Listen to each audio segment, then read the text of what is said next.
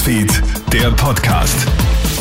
Mit mir, Matthias Klammer. Ich wünsche dir einen schönen Sonntagvormittag. Wir setzen gemeinsam ein starkes Zeichen für den Frieden, für die Demokratie, ein starkes Zeichen der Solidarität mit der Ukraine. Mit diesen Worten bedankt sich gestern auch Bundespräsident Alexander van der Bellen bei den rund 40.000 Fans am Benefizkonzert We Stand With Ukraine im Wiener Ernst-Happel-Stadion.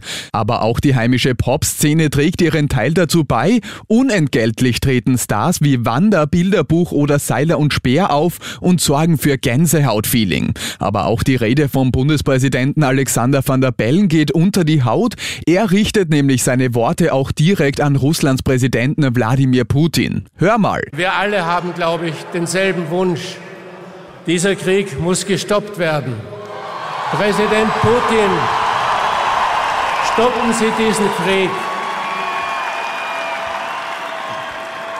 Die Menschen in der Ukraine, die jetzt ihre Heimat verteidigen, die ihr Leben aufs Spiel setzen, die für Freiheit und Demokratie einstehen, Sie verdienen unsere Unterstützung.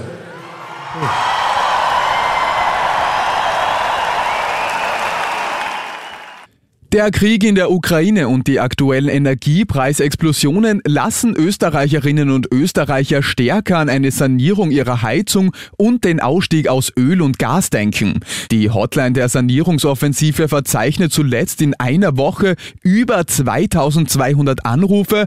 Das ist ein Rekord und so viel wie im gesamten Jänner 2022, wie Klimaministerin Leonore Gewessler jetzt mitteilt. Der bis 2025 laufende Förder Förderungstopf ist aber bei weitem noch nicht ausgeschöpft.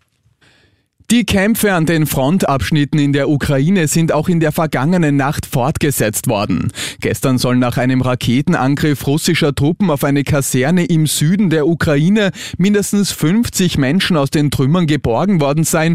Auch in der Zivilbevölkerung steigen die Todeszahlen weiter an.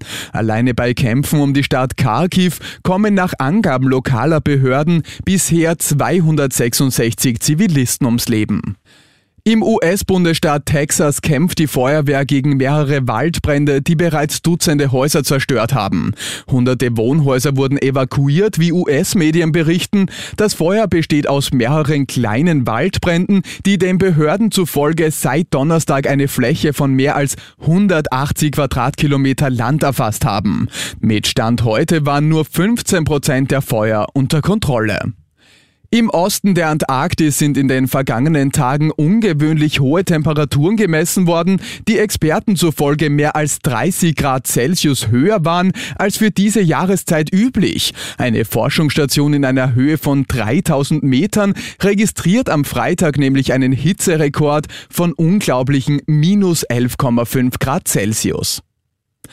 Und das war's schon wieder mit den wichtigsten Infos bis jetzt. Den nächsten Podcast und das nächste Update gibt's dann wieder am Abend von Jeremy Fernandes. Ich wünsche dir einen schönen Tag.